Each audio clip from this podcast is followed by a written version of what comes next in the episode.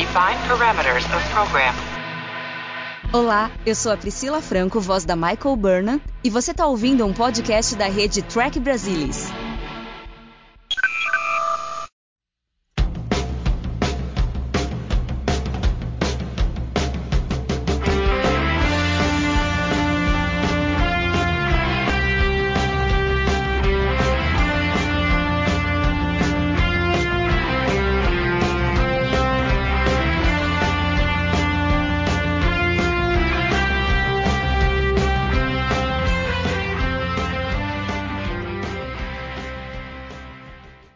Olá, sejam muito bem-vindos ao Balde do Odo, o podcast da rede do Trek Brasilis para falar sobre a melhor série de Jornada nas Estrelas, Star Trek Deep Space Nine. E hoje vamos falar sobre a segunda parte de Dimaki, o 21º episódio da segunda temporada. E aqui, novamente, o mesmo time que conversou sobre a primeira parte, Alexandre Bortolucci. Boa noite, Ale. Olá a todos, é um prazer estar aqui com vocês novamente. Luiz Castanheira. É sempre bom estar aqui.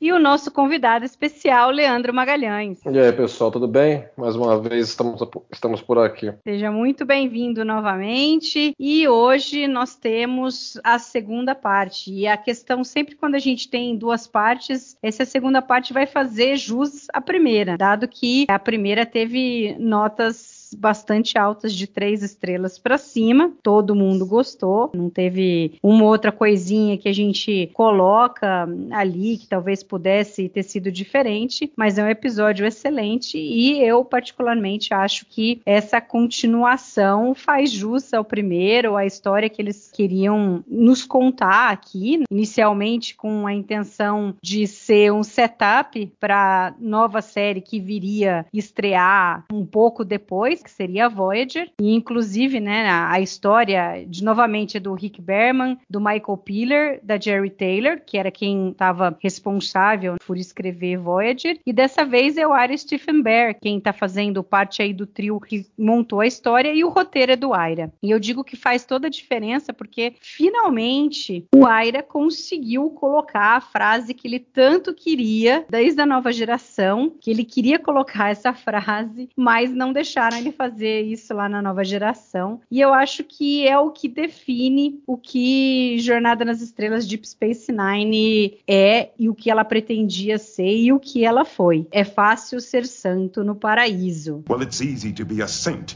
in paradise. Castanha, essa frase é talvez o que seja mais significativo para Deep Space Nine? Eu acho essa frase muito importante. É, o, o Aira menciona que ele queria usar essa frase ou algo que vale desde que ele entrou na terceira temporada da TNG, sempre ali o Roddenberry não permitiu, né? Ele tinha uma visão que a gente discute qual era, mas ele tinha alguma que não.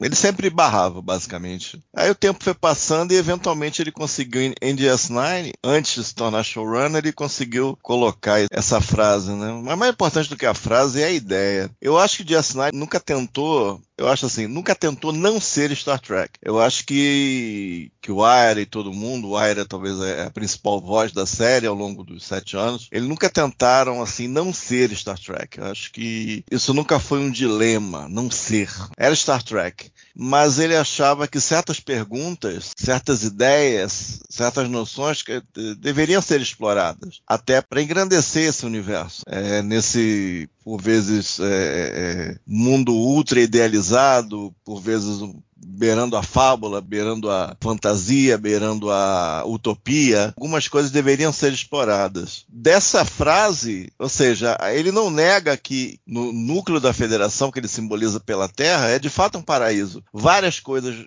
já foram conquistadas. De fato, ali, várias coisas que a gente poderia discutir realmente não fazem muito sentido. Mas em lugares ermos, lugares em que esse poder não está tão bem estabelecido, como a fala do Carl Hudson, é, um tratado pode ser simplesmente um pedaço de papel, sem o poderio diplomático, sem o poderio militar da frota não é tão forte assim. A ideia da paz, essa noção, a ideologia, a utopia não é tão forte assim. Então ele coloca nessa posição. Eu, eu acho que essa frase, da árvore que nasceu essa frase, que era uma coisa que, que o Aira trazia dentro dele, vieram. Eu, eu peguei algumas aqui. Tá, tá no memorial, se você pensar, a fala do Quark em Gemadar, a outra fala do Quark in The City of AR 558, o duplo The Past Tense, o duplo Homefront Paradise Lost, a própria existência do pai do Bashir e o que o pai do Bashir fez, a existência da seção 31. Então, todas essas ideias, de alguma forma, têm a ver com essa frase bem simples: é fácil ser um santo no paraíso. Então, eu acho que essa frase é uma das coisas que definem DS9. É aquela. Se você vai lembrar de DS9, você vai lembrar de 10 falas dez frases, dez momentos. Um deles é esse discurso do Cisco. E ele tem uma influência muito grande ao longo da série. O Aira estava engasgado com isso, isso foi explorado de outras maneiras, transmutada, saindo da mesma árvore, sendo da mesma semente ao longo da série. Isso que torna essa frase ainda mais poderosa. É, como é que eu vou colocar? Explorado de outras maneiras, como eu disse, de uma forma que não se resume em si, não é só bater na mesma tecla vez após vez após vez. Você tem uma multidimensão. No episódio você vai para o passado, no outro você está no presente. No outro você pergunta, tá certo, não existe. É fácil ser santo no paraíso, mas quem mantém o paraíso? Ou seja, você daquela árvore inicial, você faz ainda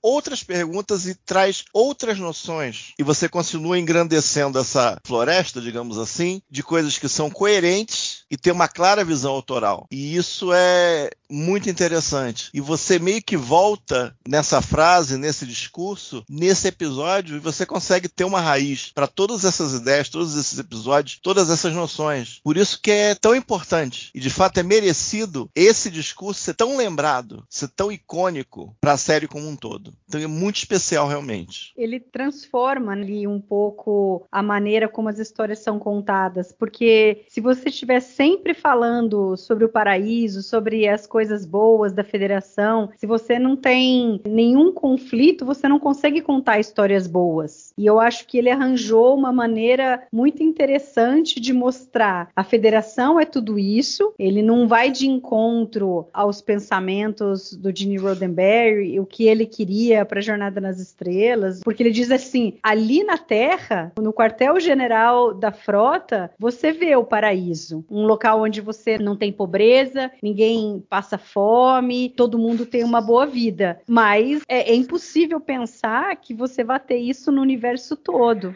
E o interessante é você levar essa possibilidade de você ter um paraíso em todos os lugares. Leandro, o que você acha aí dessa parte que faz parte da história, mas no fim ela é maior do que tudo ali, porque ela tem uma importância muito grande para o seriado como um todo. Eu vou ser polêmico, hein? Pode não sei ser. se vocês já sabem a posição minha sobre essa questão. Vamos colocar aí, né? Enquanto elemento para a série como um todo, eu acho que a frase do Ira é muito boa, como Castanha bem colocou, entendeu? Como elemento de sustentação da ideia daquilo que é de Space Nine como um todo. Agora, em relação ao ponto em que ela acontece da história, a maneira com que aquilo que o Cisco quer passar, aquilo que embasa a frase do resto do monólogo que ele fala ali, eu não concordo. Eu acho pedante, eu acho uma arrogância babaca, entendeu? E eu acho que não se sustenta. Eu não compro a ideia. Eu tô com o discurso aqui na, minha frente, entendeu?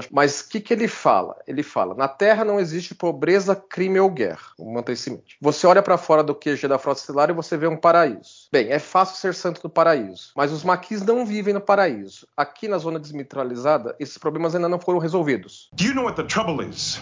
No. The trouble is Earth. Really? On Earth, there is no poverty, no crime, no war. You look out the window of Starfleet headquarters and you see paradise. Well, it's easy to be a saint in paradise, but the Maquis do not live in paradise. Out there, in the demilitarized zone, all the problems haven't been solved yet. Out there, there are no saints, just people. Angry, scared, determined people who are going to do whatever it takes to survive, whether it meets with the Federation approval or not. Makes sense to me. Oi? Como assim? Isso não é colônia que a federação construiu? Como é que ainda tem pobreza e crime? Guerra eu posso aceitar, porque o negócio é na fronteira. Eu acho que os caras se enamoraram demais sobre a ideia original da série, que é um pai e um filho na fronteira. Eles querem imitar demais Estados Unidos no século XIX. Entendeu? E, embora eu concorde sobre certos aspectos disso, eu discordo em outros. Não dá para fazer tão pau a pau assim. Então, se a federação vai lá e monta uma colôniazinha, a ela pode estar tá meio arriscando encontrar maluco, atacar ela, porque dá muito na fronteira e a frota não consegue estar em todos os lugares ao mesmo tempo, blá blá blá. Ok. Agora, ter pobreza ou crime? Não, me desculpe, não dá para aceitar. Ah, mas porque é o, o ideal do Roddenberry, blá blá. A, a, a, foi concebido desse jeito, assim, que, que a vida na fronteira é difícil, ok. Ninguém disse que manter uma fazenda é necessariamente fácil. Ou manter uma colônia pequena, ou não sei o que. Dá trabalho, óbvio que dá trabalho. Agora, ser um buraco lamacento sem lei, onde o cara vive fudido, não, isso não dá. E aí, sem eu aceitar essa ideia, o discurso desmorona. Entendeu? Ele só tá falando, falando para sustentar uma posição que ele assumiu ali. Eu, eu, não, eu não, aguento, mano. Eu, eu, não consigo aceitar esse troço. Entendeu? Tanto é que eu tenho um artigo inteiro do TB baseado nessa ideia, entendeu? Mas é polêmico. Entendeu? Mas será que essa visão aí que o Cisco aparentemente tem das colônias que eram federadas, mas que ficaram do lado cardassiano, não tem a ver com talvez como foi se alterando por conta de agora a federação Eu não ter mais isso, poder A sobre frase elas. do Cisco fala assim, ó, aqui na zona desmilitarizada esses problemas ainda não foram resolvidos. Ali a zona desmilitarizada a partir de um ponto na história. Antes não era. Antes era meramente colônia federada. Antes uhum. não tinha a, a treta. Antes de acontecer a treta era meramente colônia federada na fronteira. Então foram resolvidos os problemas ou não foram resolvidos os problemas? Problemas. Entendeu? Porque assim, se o treco desgringolou por não ser mais federação lá, ter passado pro lado cardassiano da coisa, os cardassianos engataram um foda-se e não protegeram os colonos federados e virou caos, ok, mas isso não tem a ver com terra ser paraíso. Originalmente a colônia colocada lá, ok, é difícil viver numa colônia, tudo bem, ninguém tá falando que é necessariamente fácil, mas não é necessariamente o buraco que o Cisco quer pintar aqui. Virou buraco por causa da treta, entendeu? Mas uhum. até aí a federação falou, não, volta para cá, vamos montar esse troço. Ah, mas aqui a gente já construiu casa aqui aqui. É, vi, entendeu? Vocês estavam muito bem concordando com a nossa política colonial até agora. De repente não está concordando mais. Aí, ah, aí sobe nas tamancas. Ah, vamos pegar arma, vamos atacar os caras. É só isso que os caras têm contra a federação. Não existe cunho ideológico contra,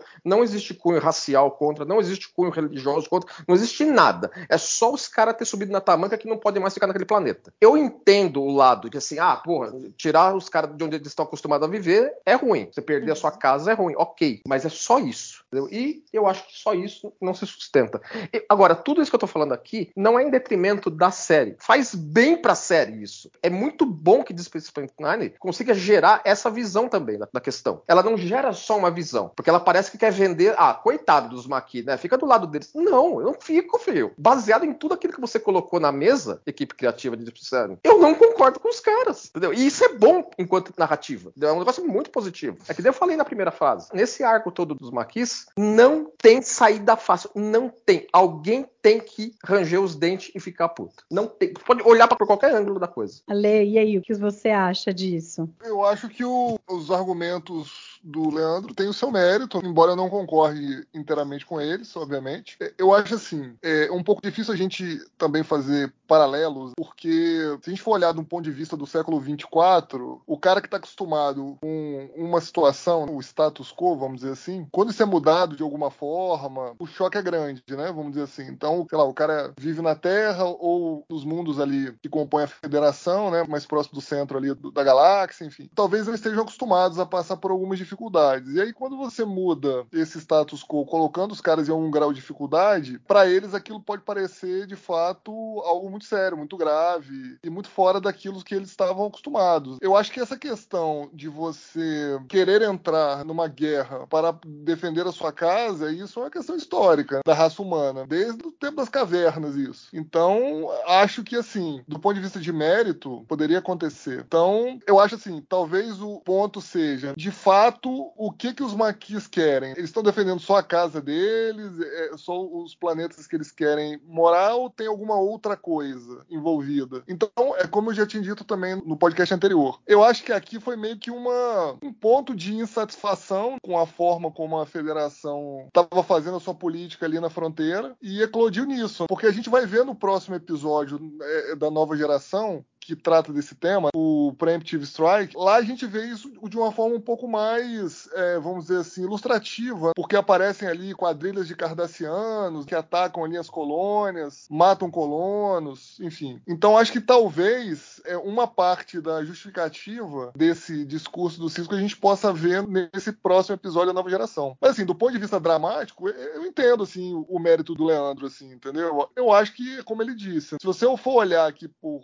independente dependendo do lado que você queira olhar, realmente você pode ou não dar mérito para as questões envolvidas. O interessante aqui, eu acho que também é, além do discurso do Cisco, é o momento que ele acontece ali na trama, né? Porque antes ele tinha acabado de conversar com o almirante, inclusive a gente vê o almirante colocar em xeque, colocar em dúvida, né, o oficial de segurança dele, o Odo, que a gente só tinha deduzido, né, que a conversa tinha sido essa no episódio passado. Commander, the Cardassian Central Command has gone on military alert in response to the kidnapping of Gul Dukat. I'm not surprised. This security chief of yours, this shapeshifter. Odo. Odo. Are you sure you wouldn't be better off with a Starfleet officer heading your security team? Admiral, I have complete faith in Odo's ability to do his job. If you say so, Commander. I do. E aqui a gente vê, né? De fato, ela, ela mais uma vez fala com o Cisco: olha, e aí? Você tem certeza, cara, que esse cara aí é, é o cara certo para ser o chefe de segurança da estação? E depois ela fala com ele, né? Olha, conversa com os caras aí. Afinal de contas, eles são cidadãos da federação, né? Essas pessoas têm que ter um mínimo de razoabilidade, entendeu? And, Commander, I want you to find the Maquis. Talk to them. Remind them that they're citizens of the Federation. That it is imperative that we preserve the treaty with the Cardassians. A treaty the Cardassians may not be honoring. Are you questioning Federation policy, Commander? All I know is that the situation in the demilitarized zone is deteriorating rapidly. Personally, I think you're overstating the problem. Establish a dialogue with the Maquis. They're still Federation citizens. I'm sure they'll listen to reason. Good luck, Commander. E aí ele dá uma surtada, que aí eu acho que a ficha dele caiu. Depois da conversa que ele teve com a Kira no episódio passado, que a Kira meio que tentou abrir os olhos dele, e da mesma forma, depois de ter conversado com o Cal Hudson lá no asteroide classe M, enfim, acho que a ficha caiu para ele. Pô, bom, realmente essas pessoas estão passando dificuldades que elas não imaginavam passar e agora esperavam alguma coisa diferente da federação. É importante a gente lembrar que no episódio Johnny's Ends, né, da nova geração também, eles falam uma coisa que aqui ficou meio estranho. Lá eles dizem dizem que aqueles índios que iam ficar do lado cardassiano da zona desmilitarizada, eles deixariam de ser cidadãos da federação. E aqui fica essa dúvida, porque a Almirante fala, ah, conversa com eles, eles são cidadãos da federação, eles precisam ser razoáveis. Não, a partir do momento que eles renunciaram a ser cidadãos da federação, ninguém quer mais ser razoável. Então não sei exatamente se é miopia da Almirante ou se é realmente uma falha no, no roteiro em si, mas não dá para pedir razoabilidade para um grupo de pessoas que explodiu uma nave aqui, né, num ato terrorista. Então, eu acho que também um pouco da indignação do Cisco e o discurso dele tem a ver com isso também. Falou, pô, você não tá vendo que o pau tá quebrando aqui, minha querida? Não tem mais esse papinho de federação aqui e que vocês não estão conseguindo enxergar isso aqui. Então, eu acho que o, o, discurso dele, nesse ponto, eu acho louvável. Eu acho que sim, ele pode ter exagerado um pouco, mas eu acho que a situação lá na fronteira realmente escalou demais. A gente ia ver isso, como eu disse, no próximo episódio da nova geração. E eu acho bacana. Acho esse discurso bacana. Também acho bacana a reação da Kira, que da vez anterior ela foi mais né, pro confronto com ele. E dessa vez não. Dessa vez ela tem uma reação um pouco mais branda, mais acolhedora, porque ela percebe que a ficha caiu pro Cisco. Mas ele precisava desabafar. Ela percebe que ele tá desabafando. É, exato. Que ele tá falando de uma maneira brava, mas ela percebe que a braveza não é com ela. E até é interessante, o Ever Brooks manda muito bem nessa cena, quando ela fala assim: ah, isso faz sentido para mim, quando ele termina de falar, e aí ele relaxa. Você vê assim a cara dele, a feição dele mudando, ele relaxando, assim, do tipo, pô, eu tô falando meio assim, ríspido, mas eu tô bravo, mas não é com ela. E ela é a pessoa que tá me ouvindo e que concorda comigo. Né? Essa cena é muito boa. É que nós estamos analisando aqui o episódio com o vantajoso ponto de vista de já ter visto o arco inteiro. Então Sim. isso influencia como é que nós vemos esse episódio. Como é que teria sido visto esse episódio quando ele foi ao ar originalmente, quando nem se imaginava o que viria a ser. Porque esse episódio tem muito disso. Ele resolve o probleminha dele, mas não resolve a grande questão. Uhum. Porque ele é um setup da grande questão. Entendeu? Então deixa muita coisa em aberto que viria. Aquele cara assistindo naquela época, fala, puxa, como que será que isso vai ser em Voyager? Ele ficou desapontado para ver como é que foi em Voyager, mas, mas ok, né? Ele tava antecipando é, como bastante foi, coisa não, como não foi em Voyager, como não foi, né? É, como não foi, mas é, até aí o pessoal assistindo na época falou assim, nossa, se esse episódio já é desse jeito aqui, imagina como é que vai ser pra série que isso foi feito. Aí foi é, Voyager durou um commercial break, né?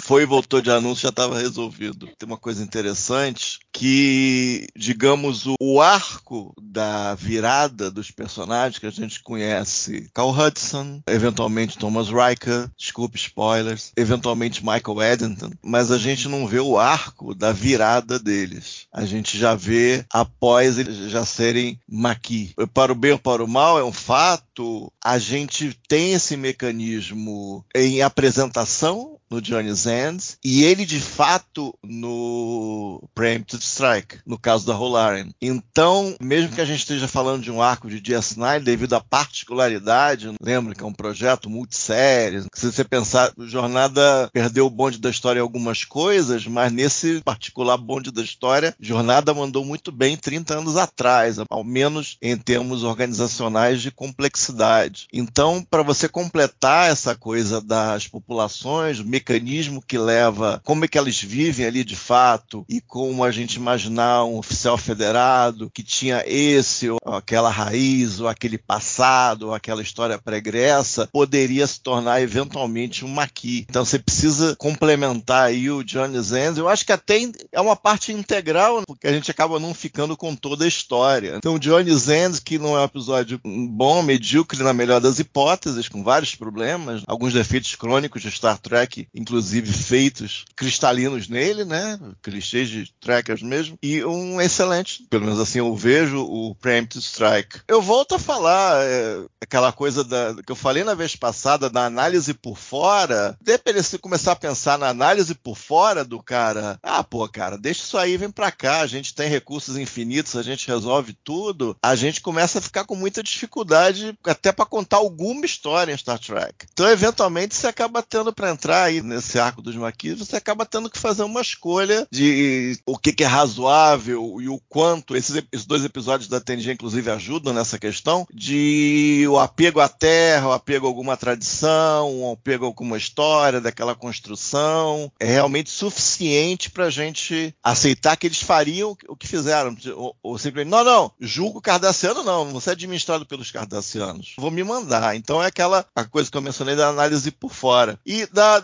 Almirante Nietzsche, que conhece a atriz de outros papéis, outros papéis mais simpáticos, a Almirante é feita para ser um pé no saco mesmo. Né? Ela é passiva-agressiva, inclusive tem um meme, poxa, por que, que a Almirante Nietzsche e a Kaiwin nunca se encontraram? Deveria ser uma, uma conversa extraordinária, seria absolutamente extraordinária. Então ela totalmente tapada, totalmente por fora do que está acontecendo, ela leva do jeito dela, leva o Cisco aquele breakdown. Eu eu acho que talvez no discurso, para ficar mais claro, eu acho que poderia ter sido reescrito em parte para colocar a coisa mais naquele momento, do que o que se tinha lá em um certo momento, aquilo se degenerou de alguma maneira e sob ali o julgo cardassiano, sob a administração cardassiana, que já está claro, não existe dúvida que é uma desgraça, eles estão fazendo tudo para eles se mandarem, é de fato complicado. Está muito longe do que a noção original. Talvez falte alguém um flashback, talvez, assim, a gente pensar em uma TV de 30 anos depois, talvez falte um flashback, talvez falte uma voz daquele tempo, talvez falte alguém falar mais sobre isso, como as coisas se modificaram. Provavelmente sim, mesmo com os dois episódios da TNG faltantes ajudarem os episódios de DS9. No fundo é um corte, um corte do que aconteceu dos fatos ficcionais daquela zona desmilitarizada desde o tratado desde a guerra, talvez. É um corte. Às vezes, é, se tivesse mais informação informação, se tivesse sido mais dramatizado, até poderia ter mais coisa aqui do que outras coisas na série, até pelo número extraordinário de episódios, 26 episódios por temporada, a gente pudesse ter conhecido mais e tivesse uma história mais arredondada, mais significativa, isso aí acaba fazendo falta. Concordo com o que o Cássio está falando na questão de que poderia ter tido mais material, que eu sinto que faltam algumas coisas, né? A gente comentou já isso no podcast passado. Por exemplo, eu sinto que falta ter visto o que é que os cardassianos efetivamente fizeram quando assumiram a soberania sobre aquelas colônias. Eles mandaram gente lá para lá para, ó, agora, agora quem manda em nível federal aqui somos nós, entendeu? Agora é o nosso sistema jurídico, e quer vocês gostem ou não, azar de vocês, entendeu? Eles ficaram mais mão na massa ou mais deslocados? E também eles aceitam que aquele monte de humano e aliens federados passaram a ser cidadãos de Cardassia ou não? Ou eles chegaram batendo para valer para forçar a mão deles para eles irem embora mesmo, porque eles não queriam os caras lá. Ou os cardassianos aceitariam eles, contanto que eles aceitassem estar sob um governo cardassiano, entendeu? Esses elementos seriam interessantes terem sido vistos. Bem como teria sido interessante ver um pouco sobre assim, as colônias cardassianas que passaram a ser da Federação Unida de Planetas, entendeu? Os cardassianos que se viram como cidadãos federados acharam tão ruim quanto o contrário, entendeu? Teria sido interessante ver isso também, entendeu? Porque eu falei várias vezes já, o arco Maqui é o meu arco de trama favorito na franquia inteira. Eu gosto mais dele do que eu gosto da, da Guerra Dominion, por exemplo, de Deep Space Nine. Entendeu? Eu acho que ele foi muito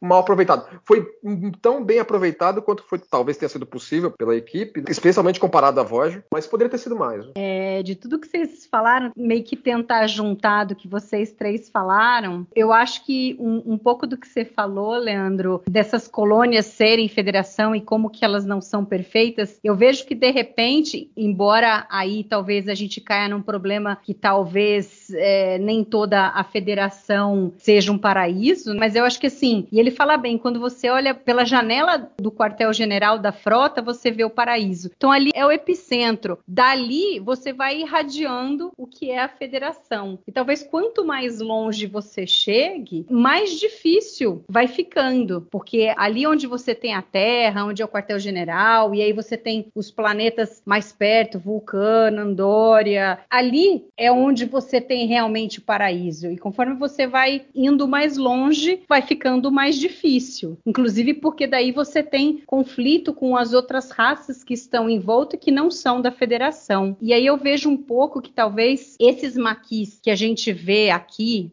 nesse episódio, talvez a, a, grande bronca deles não seja tão somente, pô, a gente tinha a nossa colônia aqui, agora a gente tem que mudar para outro lugar para continuar na federação, para continuar tendo todo o apoio que a gente tinha, tal. A gente chegou aqui, construiu tudo, agora a gente vai perder tudo que a gente construiu. Então eu acho que eles meio que ficaram pés da vida com a federação. Então acho que é um pouco disso, assim. Esse é o ponto, assim, nós teríamos que entender melhor qual é a razão da federação espalhar colônias. Assim, qual é a, a, motivação enquanto Estado da Federação e qual é a motivação do colônio em ir? Essas coisas são muito vagas. Assim, essa colônia eventualmente é para criar uma nova civilizaçãozinha e aí essa nova civilizaçãozinha seria independente da Federação, para daí ela Não, entrar na Federação como, como um membro, um membro maior, ou ela é, vai ser uma ah. colônia para daí depois virar um Estado membro formal. Só continuando, Leandro, existe isso em Jornada? Existe uma ex-colônia que virou porque eu acho que é fanon ou canon de segunda classe que Alpha Centauri foi uma colônia. Né? É, eu acho que eu e acho eventualmente, que tem, tem coisa... mas isso não é canônico, né? É, é tem coisa em é livro, especulativo. Tem coisa em livro. É, é mas oficialmente é, não existe, que nunca né? foi falado, né? Oficialmente não existe, né? Oficialmente eu, acredito que não tenha, não tem nada estabelecido. Tá. É, a, pri a priori, a priori eles seriam uma federação, certo? O então, assim, pessoal assim, então saiu dali com o intuito de descobrir novos mundos, novas civilizações. Então você vai para lá levar a palavra da federação. Então, aí assim, então essa colônia, ela é parte da federação na medida que ela é um território que o governo federado Sim. controla, que nem por exemplo, haviam territórios federais do Brasil e dos Estados Unidos. Não eram capazes de serem estados por si mesmos. Então era o governo federal que controlava. Então seriam essas colônias. Aí elas crescem, crescem, crescem, crescem, elas se desenvolvem a um tal ponto que elas podem ser um membro da federação por si mesmas. Aí elas ganham é, um governo regional bonitinho. Uhum. De repente elas ficam independentes, como e ainda se fosse. Vulcano, Ou poderia se, se pedir independência completa. Porque tem muito isso em jornada também, assim, esse negócio, ah, vamos é, até onde ninguém jamais esteve, e aí a gente encontra primeiro contato com aquela espécie, aí aquela espécie se desenvolve, aí ela entra para a federação. Sempre é estabelecido que o melhor dos melhores é você se tornar membro da federação. Então por quê? Às vezes não é necessariamente o melhor para uma certa civilização ser membro da federação. Ele chegou, fez o primeiro contato, ah, bom dia, muito bem, prazer em conhecer, oh, vocês são legais tal. Vocês querem ser membros da federação? Não. Ah, mas vocês são. Não, não quero. E tudo bem, deveria ter isso também. A gente pode ser amigo, né? Pode é. ter relações diplomáticas, mas não necessariamente Sim, mas, a gente mas vai é fazer tudo, parte, é tudo né? escrito de tal forma que quando encontram uma nova civilizaçãozinha que alcançou dobre e tal, pô, um dia vocês são ser membros da, da federação. Ah, às vezes não é isso que os caras querem, entendeu? E eu acho que assim, como a gente tem a Terra, imagina que numa Terra em que você não tem pobreza, você não tem crime, você tem a medicina super desenvolvida. Então a população cresce numa taxa muito grande. Então você precisa sair dali, não dá para todo mundo ficar na Terra. Então eu acho que essas colônias têm um pouco essa motivação É, de também, você ter também que pode ter essa, moti- essa motivação muito, de. muito embora for- nunca é falado isso, né? A gente É. está especulando, Nunca né? estabeleceram isso de categoricamente, entendeu? Quais são as, as motivações? E o que o Alexandre falou um pouco, né, é porque lá no Journey's End, os colonos que têm os antepassados indígenas e querem continuar ali e tal, aí ele, nesse caso, eles Mari, vão deixar um de ser um parênteses, federados. Um parênteses. Aham. Acabei de lembrar. Tem um exemplo canon em episódio de uma civilizaçãozinha que era colônia humana, talvez não federada, mas humana, e foi feita colônia. Eles estabeleceram a colônia e viraram uma civilizaçãozinha não federada. Acabei de lembrar. Em Lower Decks, o reino do Bilops. Acho que a federação encontrou um planeta que tem dragão e os humanos da Terra que gosta disso aí falaram: não, vamos criar uma- uma- um reino lá. Aí criaram um reino e o reino é independente da federação. Entendi. Aí, aí o exemplo, Lower Decks deu esse exemplo fantástico. É, eu acho, quando a gente chega. Sempre dando spoilers, né? Inocente de spoilers aí. É, eu acho que Major não ter entrado na federação, desculpe os spoilers, eu acho que vai por aí. Eu acho. Que a equipe, porque o Arabé fala que, ele já falou mais de uma vez, se eu me recordo, ele falou que Major não ter entrado na federação foi uma vitória deles. Era importante que não entrasse. Então você tem, ao final da quinta temporada, o Cisco falando pra que tem que ficar só, né, assinar um pacto de não agressão com domínio, e esse assunto não é muito reexaminado até o final da série. Então eu acho que, a julgar como termina, eu acho que tem um pouco assim, para não ser, não sei se seria questão da história única, uma história única, ou seja, encontrou gente, vamos entrar na federação que é legal, ad infinito, ad nauseam, isso aí, mas uh, oferecer algumas alternativas e até que fazem sentido para essas civilizações. Não, não, deixa a gente aqui. Então eu acho que Bajão não ter entrado, eu sempre considerei, aliás, é, como uma coisa contrária a esse clichê, essa convenção tracker aí de não, vocês vão evoluir e vão entrar na É, federação. a- né? o, o Como se piloto fosse um tio Sam, seria.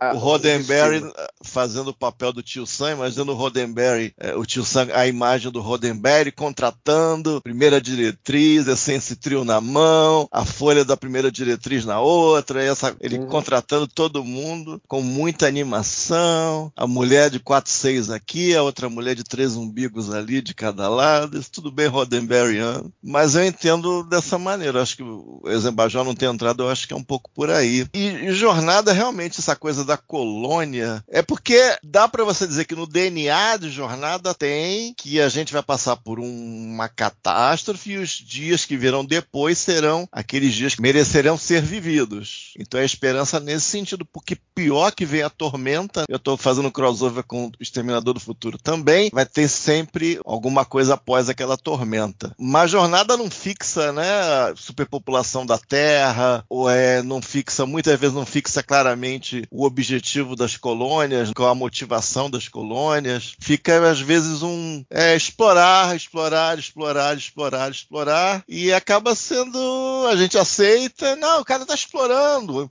é importante explorar, mas às vezes fica na superfície, né? Não, não se desce assim para uma coisa mais tridimensional, eu acho, né? Isso é uma das coisas que jornada fica devendo por vezes. A gente pensar que eles fariam isso para demarcar a fronteira. Isso é algo que a gente espera dos cardassianos e é o que eles estão fazendo aqui. Aí acho que responde a pergunta lá dos cardassianos que ficaram do lado da federação, para eles está de boa. Eles estão ali marcando presença, acho que eles continuam sendo cardassianos,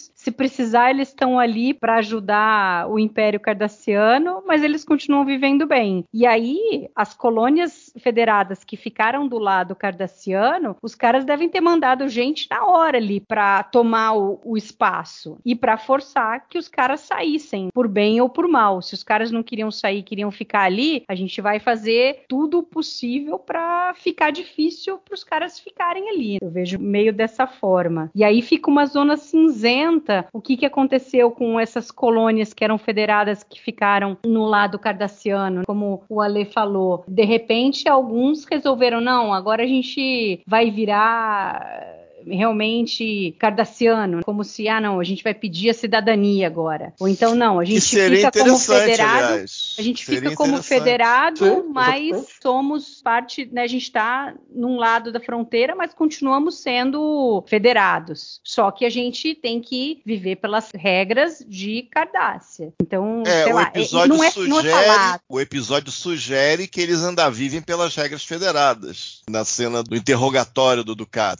Sugere sugere que estão longe ainda dos métodos e das práticas cardassianas. Eles ainda são bem federadinhos. É, eles ficaram A sugestão é essa. ali, né? Eles não querem se misturar. É, o próprio termo zona desmilitarizada é que assim, é que é um termo anos 90 para contrastar com o termo anos 60 de zona neutra, né? Eles quiseram dar um nome diferente para algo que eles tratavam do mesmo jeito. Uhum. E você teria que considerar que zona desmilitarizada então seria assim, as colônias mudaram de mãos, as potências concordaram em não ter presença presença militar naquela área. Talvez isso piorou a situação, porque aí os caras começaram a tretar uhum. entre eles. Então foi uma má ideia da Federação Encardácia criar uma zona desmilitarizada. Talvez eles deveriam ter tido presença militar maior na região. É, mais da Federação, que aí é bem ingênua, eu vejo, assim, e na fala da Nechaev, a gente vê o, quanto ela tá longe, é a almirante que fica lá sentada no quartel-general e que não consegue enxergar o resto que tá acontecendo. É, e, e, a gente volta né? naquele problema que eu mencionei no, episódio passado, é assim, é muito assim, é um problema da frota isso para resolver. Por que, que tem que ser um problema da frota? Uhum. A federação não tem um, um ministério de colonização, entendeu?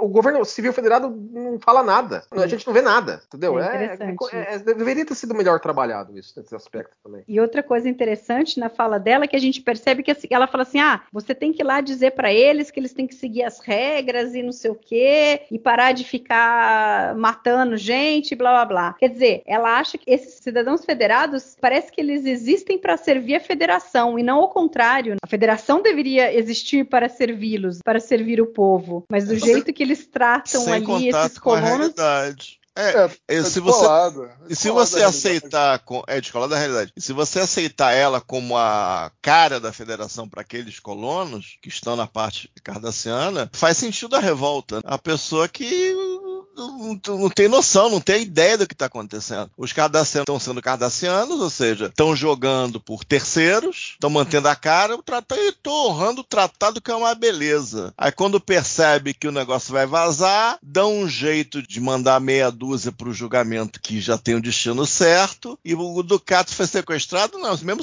que ele dê com a língua nos dentes, eu já, ó, eu já tenho um plano aqui, já estou controlando meus danos. Então, é a forma como eles funcionam ali. Então, os colonos, mesmo que falte um pouco mais carne aí pra, na caracterização deles, na voz deles, do que eles querem, que eles passaram, porquês e tal, você consegue entender. No meio da Nietzsche, no meio daquele legado Parna ali, é tipo assim, ó, quero dar tiro nessa porra toda, pros dois lados. Eu vou fazer alguma coisa aqui. Eu tô puto, vou fazer alguma coisa. Porque é terrível. É meio, é um truque você botar a Nietzsche ali, botar o legado para pressionar, pra... Não, não, realmente, eles têm que fazer alguma coisa, não dá para viver assim. É um truque? É, de certa maneira é um truque. Mas acaba sendo um truque efetivo, eu acho. É porque a Deixa é meio, apareceu, Você comprar né? ou não esse truque, mas eu acho que é um truque legal. Então eu vejo o truque, mas é um truque legal, eu acho. Eu tava pensando nesse aspecto também, entendeu? Assim, de esses elementos adicionais poderiam ter sido melhores trabalhados em episódios adicionais que não aconteceram, entendeu? Eu lamento, né? Mas, por exemplo,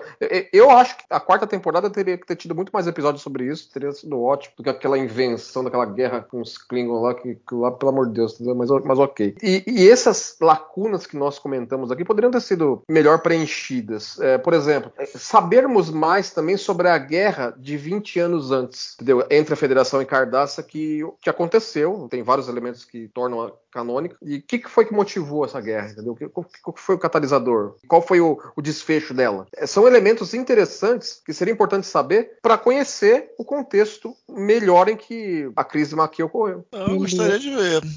É, essa guerra aí seria legal, seria interessante. É, o chefe seria O'Brien foi começo dela. Do, é, teria raízes aí começo do não começo não, meados do século 24, século né? 24, né? Meados do 24. É porque para o, pra o O'Brien ser anos, veterano né? dela teria que ter corrido uns 20 e poucos anos antes. É, teria sido bem legal.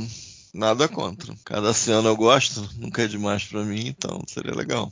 Agora, falando dos Cardassianos, vamos pegar aí o, o, lado que é representado aí pelo legado Parn. É interessante que eles que criaram toda coisa, porque obviamente que os maquinos surgiram e os colonos não se revoltaram por nada. Com certeza deve ter começado com provocações ou o receio que eles tinham de que os Cardassianos iriam prejudicá-los ali nas colônias. E aí é interessante que é totalmente cardassiano pensar que a hora que eles viram que os Maqui cresceram, aí os caras explodem uma nave e que eles estão dizendo que, né, o comando central que tá dando arma para os colonos cardassianos, e eles veem que vai chegar uma hora que não vai mais ter jeito, que eles vão ser descobertos. E Sim, aí é, é muito é interessante, interessante, considerar que assim existiria o equivalente cardassiano dos maquis. O equivalente cardassiano dos maquis é, seria um grupo paramilitar que está amando do comando central. É como se os maquis estivessem amando da federação. O que os cardassianos hum. acreditam que é, porque eles estão fazendo isso. É, eles não acreditam que seja, eles dizem que é só para ah, justificar. Claro, né? é, mas aí... eles e, e, eles estão fazendo isso para valer. O, o, que seria equivalente cardassiano dos maquis está sob controle deles, está amando deles. E aí é interessante que quando eles veem que é, porque não é do interesse de Cardassia voltar a ter uma guerra com a Federação naquele momento, principalmente que provavelmente eles estão satisfeitos com as colônias que passaram a ser pro lado deles, tudo. Né? Então aí eles acham o Ducati, jogam o Ducati para ser boi de piranha e dizem: não, agora a gente já pegou os caras, prendeu aqui, eles vão ser condenados, o Ducati nem, nem precisa ir atrás dele, que os colonos vão, né, os Maqui vão matá-lo, e aí beleza, e a gente resolve. É, isso isso é. tudo ocorreu num, num momento em particular do arco total do Ducati, e ele encaixa bem como isso. Você vê que não é,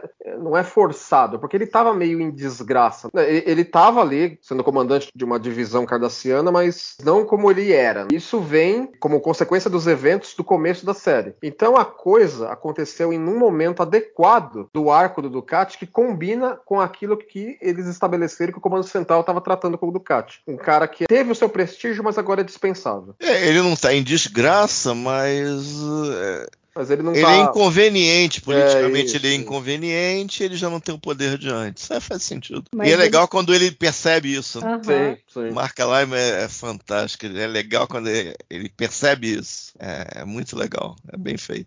Aliás, o Marca Lime arrebenta no episódio todo, né? Sim, é. Ele, ele é muito Muito legal. A face dele lá resistindo ao elo mental é incrível. Ele mandando a galera atirar. Ele dando a segunda porrada na vulcana. Eu acho que isso não é muito politicamente correto, mas eles fizeram do cara da segunda Nossa, porrada na vulcana. Ela apanhou pra caramba. Ela apanhou de novo. Aí ele comendo lá e falando com o Cisco, aí ele chega, aí tem a cena que ele percebe o que aconteceu. One thing does puzzle me. Surely the Central Command was informed of my kidnapping. They learned about it almost as soon as it happened. Then why was I rescued by you? Why wasn't the station surrounded by Cardassian ships demanding my release. We did receive a visit from Legate Parn. Ah, I'm sure he made some rather ugly threats on my behalf, hmm? He said that you were the one responsible for smuggling weapons into the demilitarized zone. That if the Maquis did not execute you, then the Central Command would. After a comforting trial, I'm sure. A cena lá do terceiro lá, Zepolite, ou seja lá o que for, que literalmente ele quebra o cara e o cara baixa os escudos deixa, deixa eles irem a bordo e tal. É, é show de bola mesmo do Katz. É, o do Katz e o Mark Lyman, assim, é, é, muito bom, muito bom. A face dele, assim, em meio às sombras, é, é uma face poderosa. Você vê que tem algo ali que não, não é bom e ao mesmo tempo no contexto do episódio ele faz coisas até certo ponto razoáveis. Ele consegue funcionar ali dentro do razoável, naquele trabalho em conjunto ali, ao mesmo tempo que de tempos em tempos a gente é lembrado que aquele cara ali não é boa coisa, no fundo, no fundo não é não. E isso é, é muito bom. Tem uma coisa, depois dessa coisa dos Epolites, se é que eu tô falando o nome certo das criaturas, eles têm uma cara meio suja, meio estranha, aquela maquiagem. A Kira dá umas olhadas meio ambíguas pro Ducats. Eu não lembrava disso. E o último beat do Ducati é olhar meio que de meio que pra câmera, meio que pra frente, meio de rabo de olho pra câmera, né? Que tava de lado, e meio dar uma risada. Tipo, ah. Eu achei interessante. É, eu não lembrava dessa coisa da Kira olhar. Eu não vou cravar no, o que, que ela tá pensando ali ou tentar especular, mas é uma coisa meio ambígua o jeito que ela olha ali para ele, depois que ele mostra aquele poder de fogo todo ali à distância em cima do cara. Eu achei. Eu não recordava disso, eu achei bem bem, legal. Tem uma frase do Castanha no guia de episódios do Maquis Parte 2 que eu acho que vale a pena a gente deixar registrado aqui, que ele fala assim: Ducati emerge deste episódio como mais complexo, interessante, mais bem atuado e sob qualquer outro crédito, o maior e melhor antagonista da história de Jornada nas Estrelas. Tem alguém que bate o Ducati? Eu acho que o Ducati teve muita hora de desenvolvimento, eu acho que é justificável, eu concordo com o Castanha. É que ele não é talvez tão conhecido né, do público fora de Deep Space Nine, entre os não trackers, ele é praticamente desconhecido, vamos dizer assim. Mas para quem domina todas as séries, de ter assistido e tudo, eu acho que é uma conclusão fácil de chegar. E esse negócio que o Castanha estava falando da Kira, né, do que, que será é, que, que ela estava pensando ali? O que, que você achou? Bom, é, primeiro que no episódio ela deixa bem claro que ela odeia o Ducati e nunca deixará de odiar. Ela, quando o Cisco quer resgatá-lo, ela fala: por que, que você vai resgatar? O cara matou trocentas mil pessoas, deixa o cara morrer e tal. You know there's no reason to go after Ducati. I mean, you heard Legate Parn, they don't want him back. Are you suggesting we leave him to the Marquis? Why risk our lives over someone who's caused so many deaths?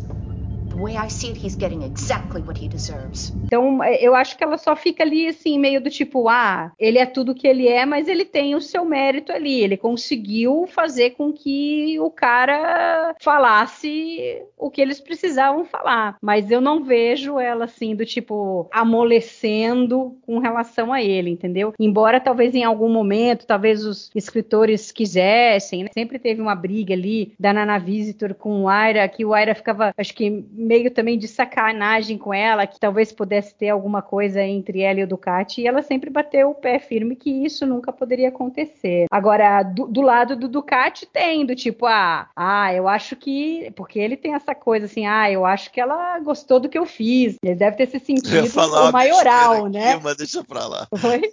É podcast PG 13, não dá pra falar o que ia falar. Tá é que foi, sempre se estabeleceu ele com uma relação, eu, eu receio usar a palavra paternal em relação a bajorianos, e aí ela, mais do que ninguém, personificava os bajorianos para ele, vamos dizer. Então ele tinha essa atração. É, eu não diria paternal. Eu acho que o Ducati tem uma coisa de, de possessão ali mesmo. Ah, não, sim, é. é. é mas, mas, ele sempre teve um, um negócio com o Bajor, então bem pro mal, entendeu? Então aí a Kira personifica isso. E aí a gente tem algumas coisas interessantes do Cisco com o Carl Hudson. Ale, eu gosto bastante de como algumas coisas não são ditas, mas que, pelo modo como eles falam, representam muita coisa. Como acho que a cena talvez mais icônica que represente isso é quando o Cisco fala pro Hudson: Ah, eu quase não te reconheci sem o seu uniforme. E aí depois ele acaba dizendo: Ah, é apenas um uniforme, Ben. Mas, assim, de que forma você vê? Eu acho que o Cisco, obviamente, não vê só como uniforme tem tudo algo por trás que representa, né, ali para ele e que ele tá tentando demonstrar pro Hudson e aliás, ele tenta isso até o final do episódio. Como que você viu esse arco do Cisco tentando resgatar o Hudson até o último momento? Assim,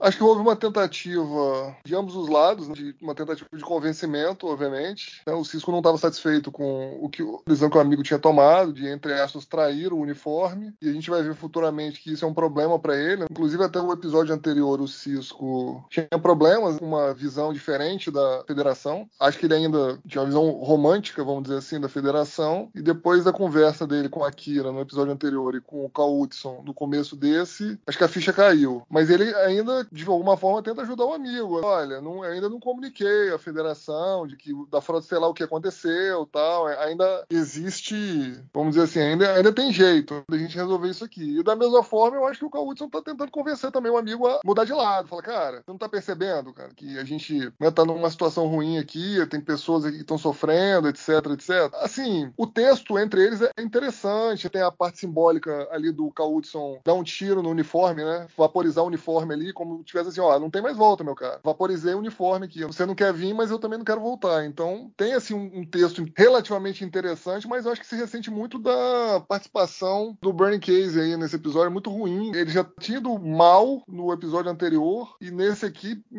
nossa, nenhuma cena dele foi boa, realmente muito ruim a participação dele. É, não dá é, liga, aí, né? É, eu acho que isso viria a acontecer bem melhor quando foi o Edton. Ah, sem comparação. Dá para entender o que, que eles quiseram fazer aqui. É aquilo que eles viriam eventualmente fazer lá. Mas lá funcionou bem melhor. E, e tem uma outra coisa nessa relação dos dois que eu acho que mostra um lado do Cisco que a gente já tinha visto em outros episódios, quanto ele prioriza a lealdade com relação àqueles que estão à volta dele, com os amigos mais chegados. Então, quando ele deixa o o O'Brien e tentar soltar lá o Toski, ou quando é, a Kira faz algumas coisas no início e tal, mas ele repreende, mas ele não manda embora essas pessoas. Ele tem a fé que a pessoa vai, vai ser melhor e tudo, e que é importante você cultivar essa lealdade entre os caras que trabalham entre eles. Eu acho isso interessante. E até tem duas ceninhas, né? Que elas é interessante como duas pessoas diferentes falando ali, o Ducati pro Cisco, que fala: ah, você tem que parar de manter essa simpatia pelo Hudson, ele é um terrorista, isso daí é uma fraqueza sua. E ao mesmo tempo o Hudson diz pro Cisco: trabalhar com o Ducati é fazer um pacto com o diabo, ainda que seja para preservar a paz. Então ele fica no meio dos dois e ele tenta manter a lealdade dele à federação, mas ao mesmo tempo resolver as coisas de forma justa. Quer dizer, é importante manter a paz, é importante fazer com que os Maqui parem de atacar os cardassianos, mas ao mesmo tempo é importante que eles possam viver em paz também, que eles não sejam atacados pelos cardassianos. Então é toda uma situação que o Cisco se encontra que é muito interessante. E aí no fim culmina. Eu gosto muito da cena final do Cisco com a Kira, que o Cisco fala que ele teve o agradecimento da frota pelo que ele conseguiu, que ele conseguiu manter a paz, e a Kira fala: Não, você merece tal, você evitou uma guerra. Aí o Cisco fala assim: É, será que eu só não atrasei o inevitável? Então é, é interessante esse fechamento que eles dão pro episódio. I just got a communique from Starfleet congratulating me on my good work and thanking me for preserving the peace with the Cardassians. You deserve it. You prevented a war. Did I? Or did I just delay the inevitable? Eu acho a cena final fantástica. Eu acho muito bem dirigida. Se você reparar, o... cada plano e cada contraplano, o diretor consegue enquadrar o Cisco e a bola. Elas estão no quadro o tempo inteiro. Isso eu acho muito legal. E o plano final, que a Kira tá à esquerda e o Cisco tá. Acho que tá com o pad na mão, tá a bola, o Cisco e a janela. Eu acho que a única falha é que não é widescreen e a janela fica cortada. Porque se tivesse talvez o um negativo inteiro, dependendo de como foi captado isso, o Cisco ali, a Kira pra cá, ele com a bola é, é uma pintura, é um negócio muito legal, muito bem feito. Eu acho o espírito de poderia ter sido feito mais coisas, até foram feitas coisas legais eventualmente, mas até mais coisas como sugere esse final. O final é legal, é, mas a gente pensa em outras coisas. Mas a cena final eu acho muito legal muito legal mesmo. É, e de ela- alguma ela- maneira o simbolismo do Cisco e da bola nesse plano contra plano, eles sempre enquadrados, eu acho que eles começam a, a ser sinônimos. A bola começa a ser o atestado da presença do Cisco. Eu acho muito legal isso na bola. Esse negócio da bola é o tipo da coisa que vai. A bola não tem poderes eh, paranormais, que a gente saiba, não é um orbe do Cisco. Então, para você fazer isso ao longo do tempo, você tem que investir. Então, essa cena investe bastante nisso. Até uma coisa à parte, talvez, do, do tema do episódio, exceto que você vê um, um grande desenvolvimento do Cisco, né? Ele começa meio ingênuo, aí na metade do episódio, contando como uma unidade só, as duas partes, ele já dá de cara com a Nietzsche, ele faz aquele discurso, ele já muda de opinião, aí ele tem o Ducati de um lado, tem o Hudson do outro. Eu acho que o desenvolvimento dele aqui, talvez desde o emissário, seja o pacote com mais suquinho de desenvolvimento do Cisco, seja esse episódio. Que você vê que o, o esforço foi feito para claramente dar a sensação de mudança ao longo dessa um- uma hora e meia, duas horas de televisão que seja. Realmente alguma coisa estava acontecendo com ele ali, alguma coisa marcante do passado, do presente, do presente com Ducati, né? Coisas alegadas aí que poderiam aparecer. Eu acho muito legal a simbologia do uniforme, porque eventualmente viraria um episódio com esse nome. Eu acho isso tão legal que a pessoa não sabe o que vai acontecer, mas bota ali, ah, bota isso aí. Um dia a gente arruma alguma coisa para fazer com isso. Eu acho muito legal. Eventualmente a gente descobre que o cara de fato morreu e tal. Eu acho legal pra caramba. E o Caio, ator convidado, in- infelizmente, é, não sei se estava desinteressado, se o cara é meio incapaz. Eu não sei exatamente o que, que, que rolou, mas é, realmente é meio broxante o cara. Não tem outro termo. O cara é meio broxante, ele meio suga a energia no mau sentido das cenas. Fica um pouco sacal às vezes. Não traz aquele fogo que eventualmente o Edson traria. Esse episódio, como o Caceira estava comentando, ele estabelece bem né, que naquele momento a bola deixou de ser meramente um, um dos props da sala dele para ser algo à parte. Entendeu? Porque você tem muito adereço de cena na, na sala do Cisco, tem uma miniatura de uma nave, vai ter eventualmente uma miniatura de uma ISS, é, enfeites e tal, mas a bola passa a ser algo tão essencial quanto o Cisco. Fica uma- Vai até o final se da torna, série, né? Se Muito torna louco. icônico e vai até o final da série e além. É, muito bom. E, gente, e o, o Quark? Porque aí ele pode dizer que ele só apresentou as partes, mas, tipo, ele fez com que os Maquis conseguissem comprar armas. E aí, nesse episódio, ele faz o papel de pacificador, ele faz todo um discurso ali pra Sacona, pra tentar convencê-la a contar algumas coisas. Ele joga pra visão Ferengue, que eles não estão sabendo olhar pro que tá acontecendo. Que assim, ah, os dois lados têm arma, é, agora não é mais a hora de lutar, a hora de você conseguir a paz e vocês estão numa posição melhor para tentar isso e que mais para frente, se vocês continuarem com essa guerra, ela vai se tornar muito mais cara. Vocês gostaram dessa parte do Quark, da Sacona? É, ou a gente cai de novo naquela mesma coisa que o Quark faz as besteiras, faz as piores coisas e não vai ter consequência nenhuma, ainda que o Cisco solte no final ali quando o Odo fala, ah, até quando que ele vai ficar aqui, né? E o Cisco fala, ah, para sempre. Né? To Bagoran sold him the weapons, I merely made some introductions. Besides, I hadn't even heard of the Marquis until after Ducat was kidnapped. I want a complete list of every weapon she purchased. Of course. And if you need someone to testify against Sukona in court, I'll be more than willing. Would you? In a second. And let me know if there's anyone else who needs testifying against. And one other thing. How long do I keep him here?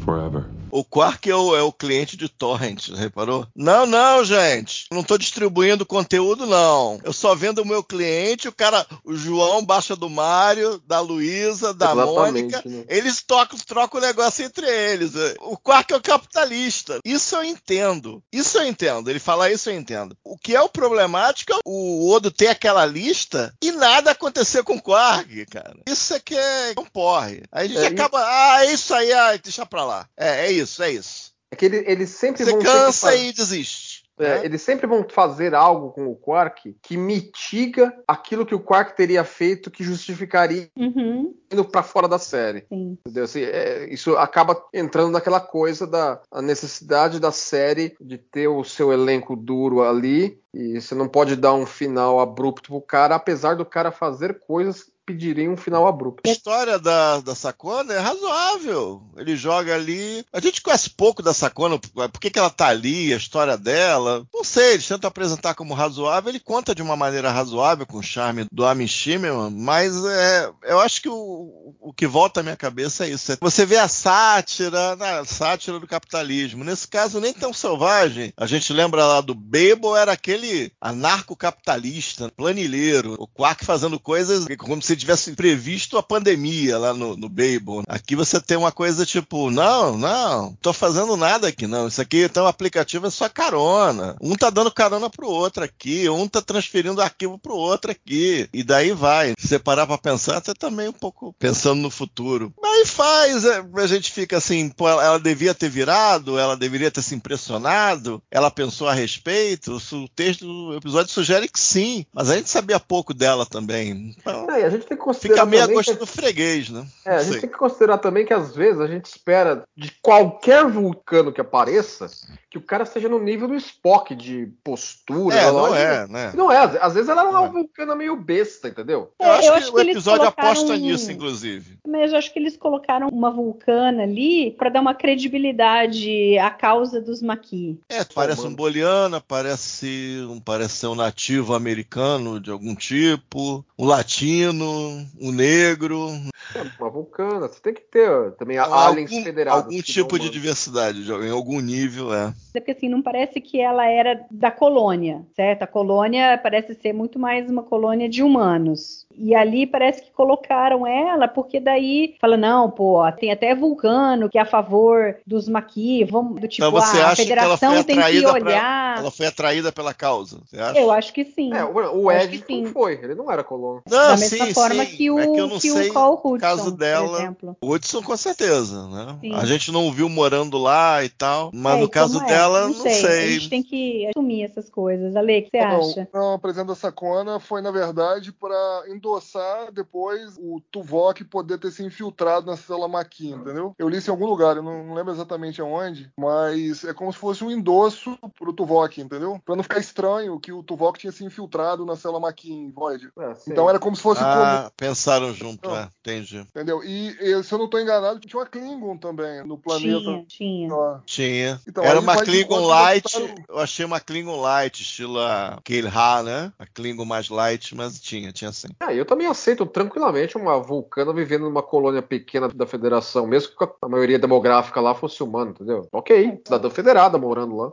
Coisa é, que a, gente não vê, a mas atuação eu, mas eu dela sugere é meio Klingon, é meio vulcano no dia da promoção. É meio cosplay. Se a gente for levar assim, também não, é, não deve ser aquela vulcana, vulcana. Eu acho que dá uma pista a atuação não, dela. Depois, meio, eu, fui, eu, fui, dar uma olhada um na cosplay também, né? e tal, né? Mas... É, eu fui dar uma olhada no Companion sobre o episódio, né? Depois que a gente gravou lá. E lá tava falando que a, o plano deles era ter feito ela bem mais femme fatale, entendeu? É. E teve aquele negócio, ah, o vestido tá muito sexy, agora tem que deixar um pouco menos sexy e tal. O plano original era para ter feito ela assim, toda, ó, ó, ó e amenizaram. É o David Livingston que queria. E aí Sim. depois o Rick Berman vetou. Deixaram ela mais vulcana mesmo. Aí falando em direção, Lê, você que gosta bastante de falar sobre isso, tem um olhar diferenciado e observa muito a questão da direção, a gente tem aqui o Corey Allen que no fim acaba sendo o último episódio, infelizmente, que ele dirige de Jornada nas Estrelas. Não sei se em algum lugar diz o porquê que ele parou de dirigir e tudo, mas eu acho que ele foi muito bem nesse episódio. O que, que você tem a dizer? Na verdade, ele se aposenta, né, em 94. Depois ah, desse episódio, ele dirige pouca coisa ali naquele ano ainda. Ele se aposentou, posteriormente a gente viria saber que ele sofreu de uma doença degenerativa grave, acabou falecendo disso,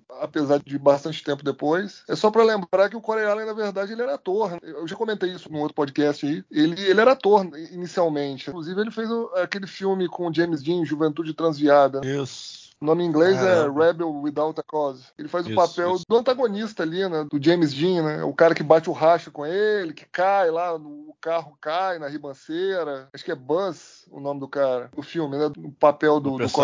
É, do Isso. personagem. E, enfim, ele era ator, depois que ele migrou pra direção, assim, honestamente, achei a direção ok. Não tinha é, prestado atenção nessa última cena aí que o Castanha disse. De forma geral, foi ok. Tentou fazer ali alguma coisa, vamos dizer assim, no mesmo nível que o David Livingston tinha feito no, episódio anterior, eu acho que ficou um pouco abaixo. Eles gravaram aquela cena ali inicial, tipo naquela floresta, no, no estúdio 18 da Paramount, um estúdio famoso. Alguns filmes famosos foram Planet gravados Hell.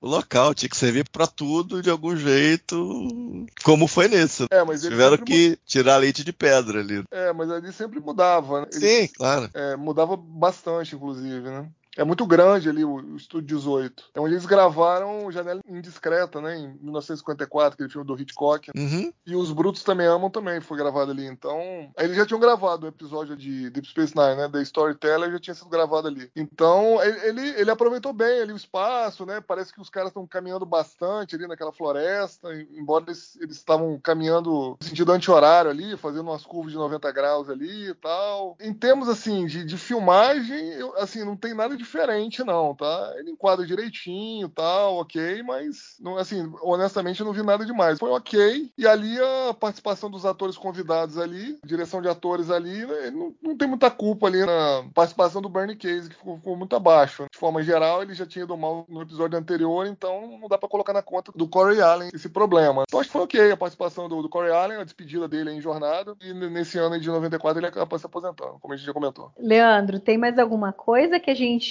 não comentou sobre esse episódio que você ainda tem pra falar? Não, acho que cobrimos bem, né? Ele, como a gente comentou bastante, ele tem a, a conclusão daquilo que está acontecendo nele próprio, que é aquela questão da- daquele grupo em particular de maquis que queria as armas para um ataque em particular, aí as ações do Cisco e do Ducati para impedir isso, mas ele é o setup de coisas maiores por vir, né? entendeu? Então ele deixa aquela coisa assim, ó, esse aqui é só o fim do começo, estamos com uma nova questão grande, grande aí, resolvemos o problema do dia, mas há coisas maiores a vir aí, como o próprio Cisco coloca muito bem, né, no final do episódio. E você, Castanha? É, tem algumas pequenas coisas. Uma, eu gosto daquela proposta do Rodson de falar assim: não, não, a gente podia usar a sua estação pra gente fazer reparos e tal. Eu fiquei pensando aqui em algum episódio, achei bem legal isso aí. A fala do Ducati, que acaba dando origem a um ep- episódio que vai aparecer, o Tribune, não vai aparecer até o final dessa temporada. Ele fala do sistema judiciário cardassiano e meio que dá origem a esse episódio, na fala dele origina o episódio,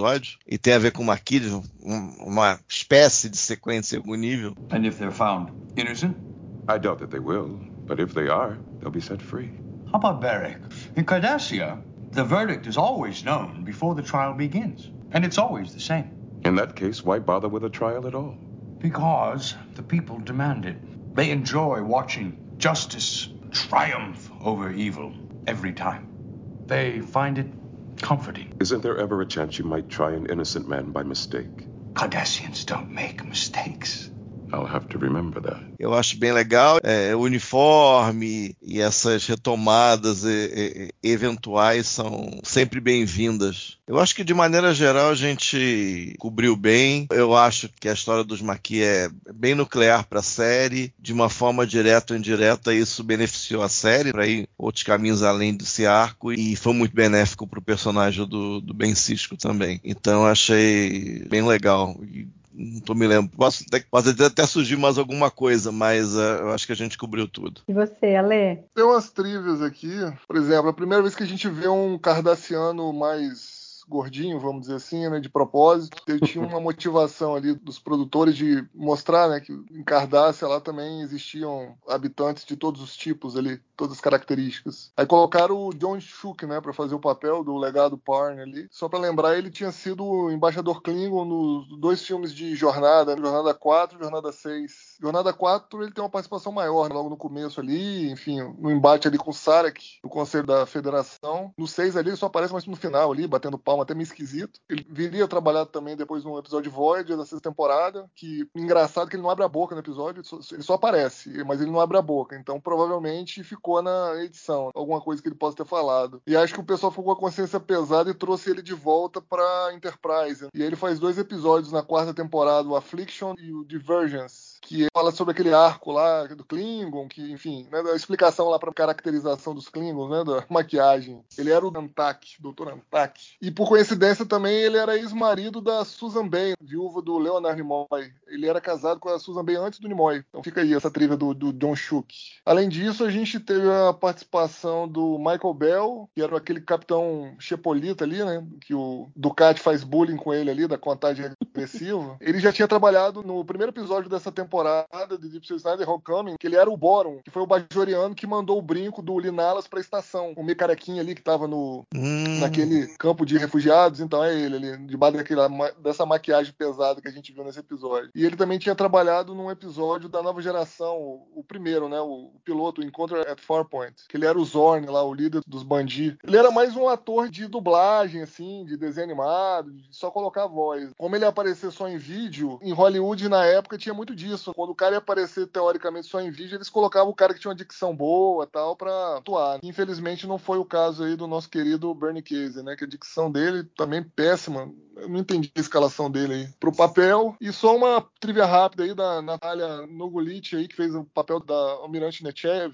Ela já tinha feito três episódios da Nova Geração e ela teve treta também, né? Com Picard. Então acho que fazia parte realmente ali do, vamos dizer assim, né? O, o desvio estereótipo aqui dos almirantes aqui, né? Da frota. Ela era o, vamos dizer assim, né? O, a alcunha aqui do, do almirante burocrata, vamos dizer assim. Que é meio míope e tal, que tá sempre arrumando confusão com o capitão, né? Que tá mais na ponta, tá vendo mais a situação um pouco mais de perto. Acho que era isso. Ah, não, tem uma aqui, tem uma especialíssima aqui, uma tribo só, especialíssima. Calma, calma, calma de você falar, só um, um, adendo aí do que você falou. Aí, pelo menos Deep Space Nine depois traz o Almirante Ross, né? Pra quebrar um pouco essa coisa do almirante que tá sentadão lá no, no quartel-general da frota e não sabe do que tá acontecendo e mandando os capitães fazerem as coisas que sabe que não vai dar certo. Né? Aí a gente acaba tendo um, um almirante muito mais esperto, mais consciente, mais pé no chão e que tá vendo a situação que tá acontecendo. Ou não, né? Ou não. Vamos ver, chegaremos lá.